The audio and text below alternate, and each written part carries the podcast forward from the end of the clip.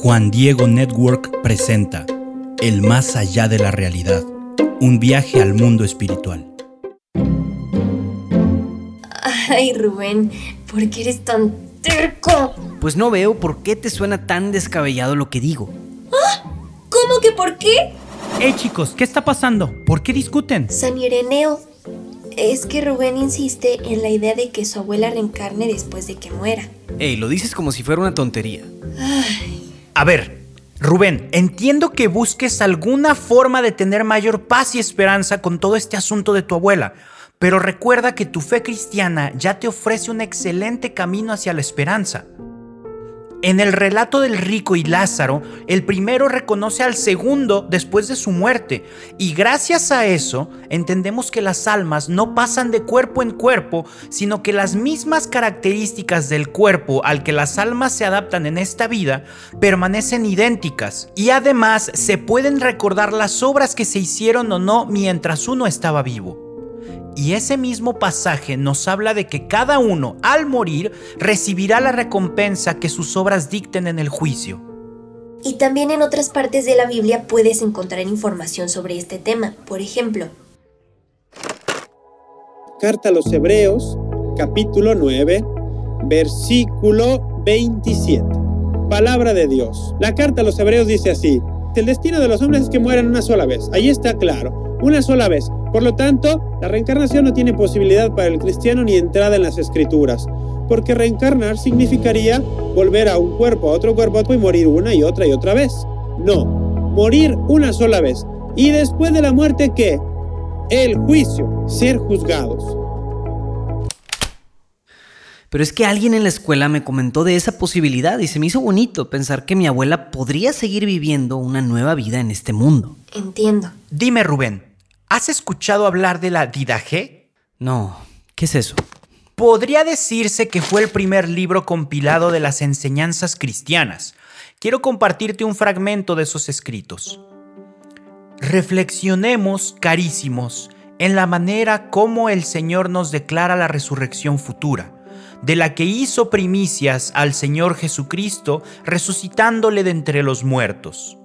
Tomemos el ejemplo de los frutos. Sale el sembrador y lanza a la tierra cada una de las semillas, las cuales, cayendo sobre la tierra secas y desnudas, empiezan a descomponerse, y una vez descompuestas, la magnanimidad de la providencia del Señor las hace resucitar, dando así fruto. Apoyados, pues, en esta esperanza, adhiéranse nuestras almas a aquel que es fiel en sus promesas y justo en sus juicios. Rubén, recuerda que quienes creen en Cristo tienen razones suficientes para no perder la esperanza durante toda su vida y al final de ella. Es que, no sé, me preocupa que a mi abuela o a cualquiera de nosotros no nos vaya tan bien después de la muerte. Pienso en las opciones que nos han dado de lo que sucederá. O según recuerdo, en alguna parte de la Biblia se habla de que la puerta del cielo es muy estrecha. Al final de cuentas son más las posibilidades de recibir un castigo que una recompensa. ¿A qué te refieres? Sí, ya sabes, hay tres opciones, cielo, infierno o purgatorio. Y las últimas dos son castigos. No, no, no. Creo que confundiste un poco las cosas. A ver, ¿por qué dices eso? Hola Nadia. San Juan Pablo II. Ay, usted tan oportuno siempre. Hola padre, qué gusto verlo de nuevo. Santo Padre, Rubén parece estar algo confundido y piensa que el purgatorio es más parecido al infierno y que solo consiste en recibir castigos. Oh, ya veo. Bueno, nos puede pasar a cualquiera. Son temas difíciles de abordar y en muchos casos solemos quedarnos con lo que aprendimos de niños, sin madurar el aprendizaje con formación adecuada para nuestra edad. Mira, en este tema me gusta tener presente las palabras de mi querido San Pablo. ¿Él es? ¡Wow! Hermanos, no sean niños en mentalidad, sean niños en malicia, pero hombres maduros en mentalidad. Cuando yo era niño, hablaba como niño, pensaba como niño, razonaba como niño. Al hacerme hombre, dejé todas las cosas de niño. Pues todo el que se nutre de leche desconoce la doctrina de la justicia, porque es niño. En cambio, el alimento sólido es de adultos. Por esta razón os he escrito a vosotros, hermanos. Eh, bueno, si gustas con eso es suficiente por ahora. Muchas gracias, San Pablo. Cuando gustes, Lolek. ¿Lolek? sí, así me decían de pequeño en casa y algunos de por aquí han retomado el apodo. A lo que quería llegar es a que si dejamos pasar el tiempo sin formarnos adecuadamente según nuestra edad, entonces comienzan a llegar las dudas que nos alejan de la fe. Lo que creemos pierde sentido porque ya no es aplicable a nuestra realidad. Y eso es lógico. Por eso debemos buscar una formación acorde a nuestra preparación en el resto de los aspectos que conforman nuestra vida. No lo había visto así. Siempre pensé que lo que aprendí de niño era suficiente para comprender mi fe. Bueno, ya sabes, a veces los años vuelan sin darnos cuenta de lo que necesitamos realmente. Pero bueno, retomando el punto, déjame explicarte algo. Cuando alguien muere se tiene solamente dos opciones, bienaventuranza eterna o condenación eterna. El purgatorio no es algo independiente, es algo así como la sala de espera o la recepción del cielo. Pero si lo que te preocupa es el posible sufrimiento que alguien pueda tener al morir, mejor hablemos primero del infierno. Me agrada la idea. Sí, yo también quiero escucharte hablar del infierno. Ok, ok. Todo parte de la libertad que Dios nos dio al crearnos. A lo largo de nuestra vida somos libres de optar estar con Él o no, amarlo o no. Como ya habrás escuchado en algún lado, amar es una decisión. Y cuando conozcas a la mujer con la que quieras pasar el resto de tu vida, podrás decir mil veces que la amas, pero si no la respetas, si no la admiras, si no la cuidas, realmente esas palabras estarán vacías. Quizá tendrás el deseo de amarla, pero no la estarás amando. Es lo mismo con Dios. Aunque lo digamos, no podemos realmente amarlo si nuestras acciones no son compatibles con lo que Él mismo nos enseña y nos pide. Ya sean acciones relacionadas directamente con Él, con la gente a nuestro alrededor o con nosotros mismos. Pero, ¿por qué está relacionado la manera en la que nos comportamos con los demás si nos vamos al infierno o no? Mira, hay un pasaje en la Biblia en donde Jesús nos enseña que cuando vestimos, alimentamos o atendemos al necesitado, también estamos haciendo eso en Él mismo. Y al revés, cuando no hacemos esas cosas con quien lo necesita, es como si no lo hiciéramos con el mismo Jesús. E insisto, aunque digamos que amamos a Dios, si no cuidamos a sus hijos como Él nos lo pide, en la práctica no lo estamos amando. Y eso nos aleja de Él. O sea que si no soy bueno con las personas necesitadas, lo que me espera es... Bueno, en el momento del juicio particular no te preguntarán cuántas obras buenas hiciste. Todo se basa en el amor, en cuánto amaste. Puedes dedicar tu vida entera a ayudar a los demás con grandes obras de caridad, regalando todo tu dinero, yo qué sé, pero si lo haces por conseguir fama o poder, de nada te servirá a la hora del juicio. Al final de cuentas, la falta de amor en nuestros actos es lo que nos puede separar de Dios. Y básicamente de eso se trata el irse al infierno, de haberse separado tanto de Dios, de haber dejado de amar en nuestra vida, que ni siquiera podemos arrepentirnos de lo que hicimos o, o no hicimos. Y ya no hay opción de regresar a Él. Y eso que llamamos amor puede ser un poco más entendible si lo vemos como caridad, empatía, misericordia. Después de todo, sin caridad, hablar todos los idiomas del mundo o tener grandes dones sobrenaturales se queda en algo intrascendente.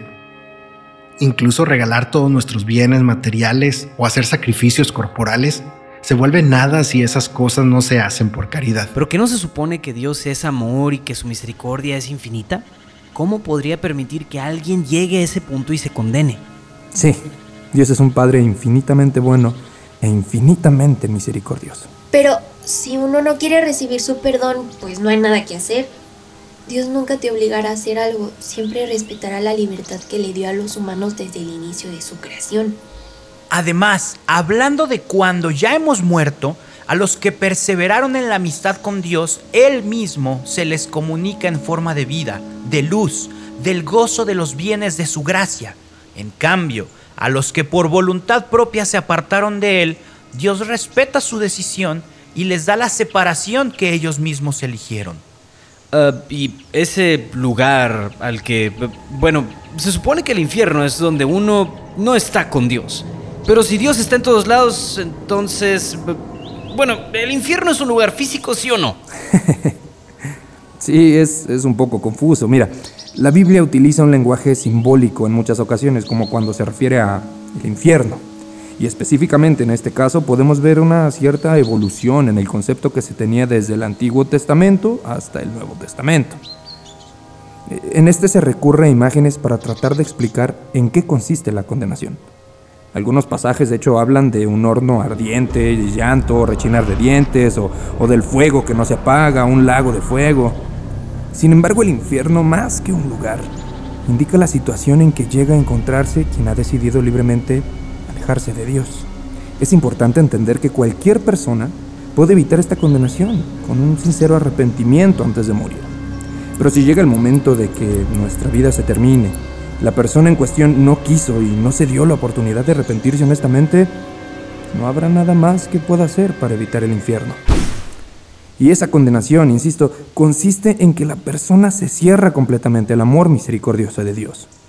No es que Dios decida condenar a alguien por, por ser mala persona, entre comillas, sino que la persona misma decide no aceptar el perdón de Dios al no arrepentirse. Como si, como si ella misma se pusiera unas cadenas con candado y se tragara la llave. Y con esto en mente, me gusta mucho recordar las palabras de San Juan Crisóstomo. No debemos preguntarnos dónde está el infierno, sino cómo vamos a escapar de él. Y si no es un lugar físico como tal, ¿todas esas imágenes que se utilizan son verdaderas o en qué consiste en sí el infierno? Lo que deducimos por las cosas que la Biblia dice es que el infierno es un estado de autoexclusión definitiva de la comunión con Dios. Y el sufrimiento principal del infierno consiste en la separación eterna de Dios, que bueno, es la única razón de la plenitud de ese corazón infinito que solo se llena con Dios. Esta separación implica la pérdida de todos los bienes que están en él y por consecuencia se experimentan todos los males.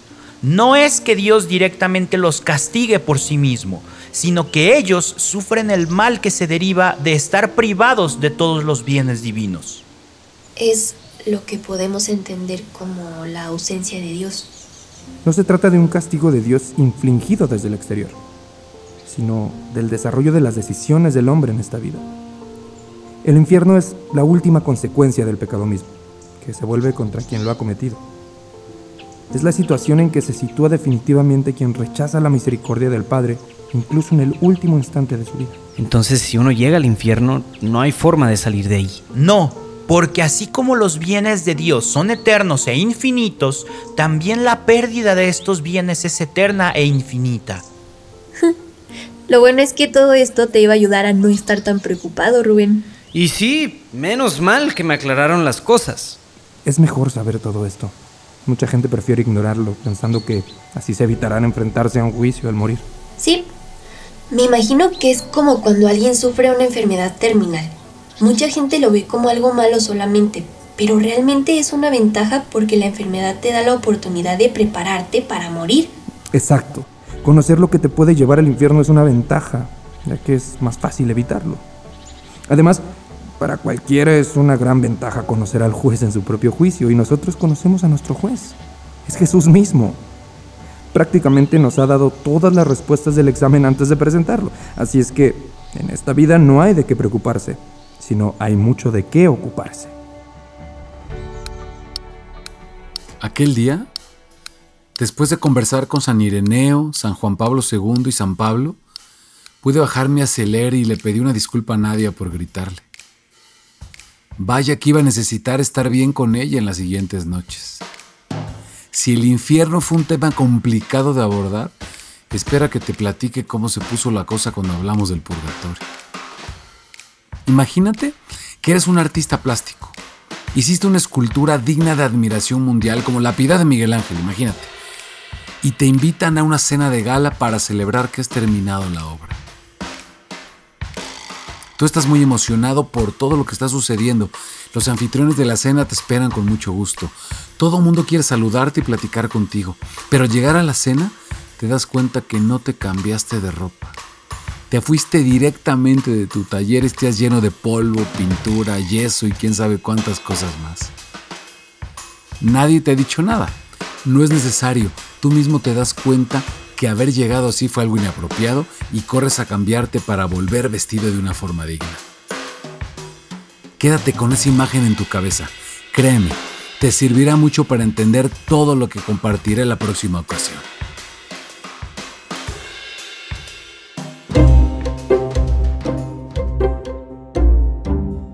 El más allá de la realidad, Un viaje al mundo espiritual es una producción original de Juan Diego Network, bajo la dirección de Aline Beckman, guion escrito por Manu Casten, diseño sonoro Gerardo Carrillo y Manu Casten en 9 y media estudios, con la participación de Luis Diego Carranza como Rubén, Paulina Alcázar como Nadia, Maurilio Suárez como Rubén adulto, Emilio González como San Juan Pablo II, Paco Ornelas como San Juan Crisóstomo, el padre Daniel de Trujillo como San Agustín, Omar Pineda como San Pablo, Manu Casten como San Ireneo y Rafa Piña como él mismo.